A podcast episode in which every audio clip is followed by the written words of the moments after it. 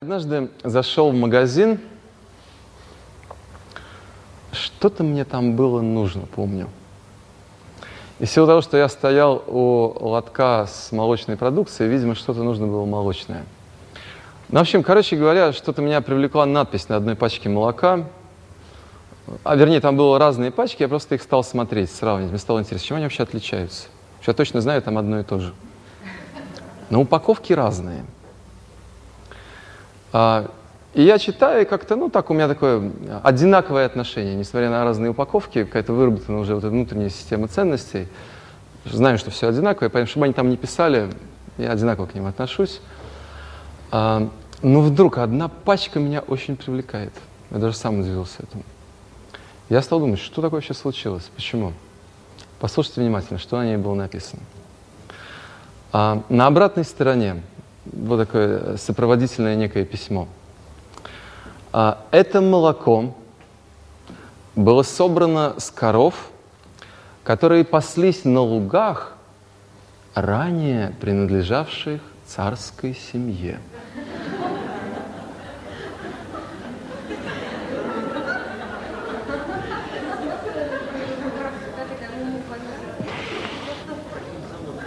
Уму нужна какая-то идея, понимаете?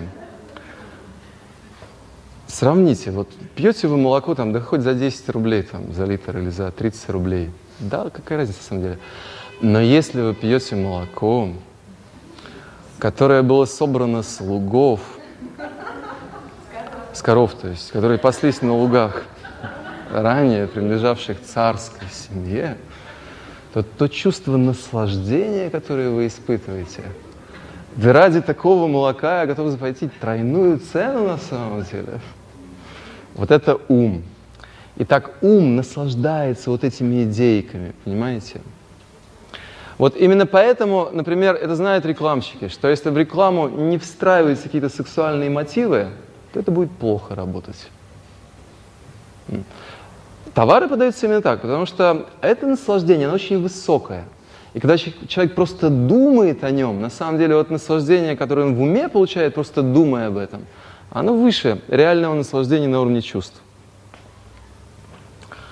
Вот, вот это ум. Мы можем заметить, счастье более высокое на уровне ума.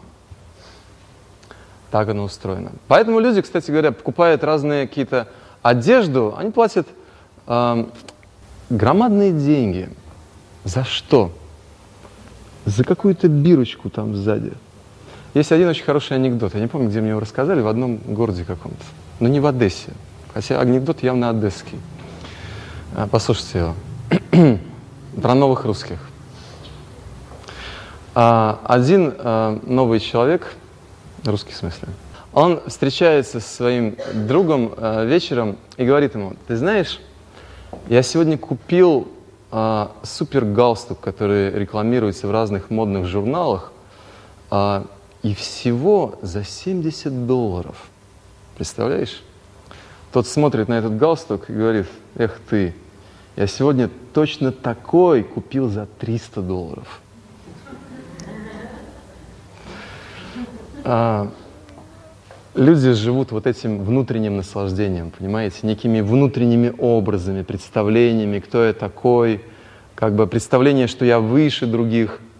Понимаете идею, да? Вот это нравится на самом деле. Это ум, это то, как функционирует. Но я хочу сказать, несмотря на все эти изощренные наслаждения, которые сейчас изобретаются для того, чтобы продавать нам товар, то если мы живем только на этом уровне, то это жизнь животного. Это жизнь на уровне вот этой модели, принимаю, отвергаю. Я это очень легко докажу. Ночь. Мать спит. Ребенок маленький заплакал. И она понимает, что-то там промочилось. Итак, что говорит ум?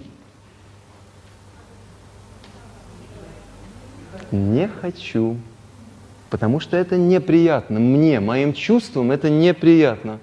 Они хотят э, осязать приятное вот это вот белье какое-то постельное. Они не хотят никуда смотреть, они хотят смотреть сны. Они не хотят ничего слышать, они хотят погрузиться в сон. Вот требование чувств. И ум, он принимает этот сигнал. Итак, если мать, она живет вот на этом уровне, принимает, отвергает, это тот уровень, который культивирует на самом деле э, современная цивилизация. Через механизм рекламы и все остальное. Именно этот уровень культивируется. Потому что из нас хотят сделать потребителей. Мы не люди уже, мы потребители. Мы должны потреблять товар. И для этого нужно манипулировать нашим умом. Принимает, отвергает, вот это нехорошо, а это уже будет хорошо, а это уже тоже нехорошо, теперь вот это нужно. Если мать живет на этом уровне, является ли она матерью? Итак, просто внутренний вот этот голос правды нам говорит, нет, не является. Мать является матерью только в том случае, когда, как бы ей не хотелось лежать, она встает и идет к ребенку. Итак, если в нашем характере, в нашем мировоззрении нет вот этой системы ценностей более высокой, чем платформу ума, более благородной системы ценностей, то мы мало чем отличаемся от животных. Мы живем на уровне инстинктов. Как бы мы ни рядились, какие одежды, на каких автомобилях мы не ездили и все остальное, но это просто более изощренное, более тонкое удовлетворение чувств. Ничего более.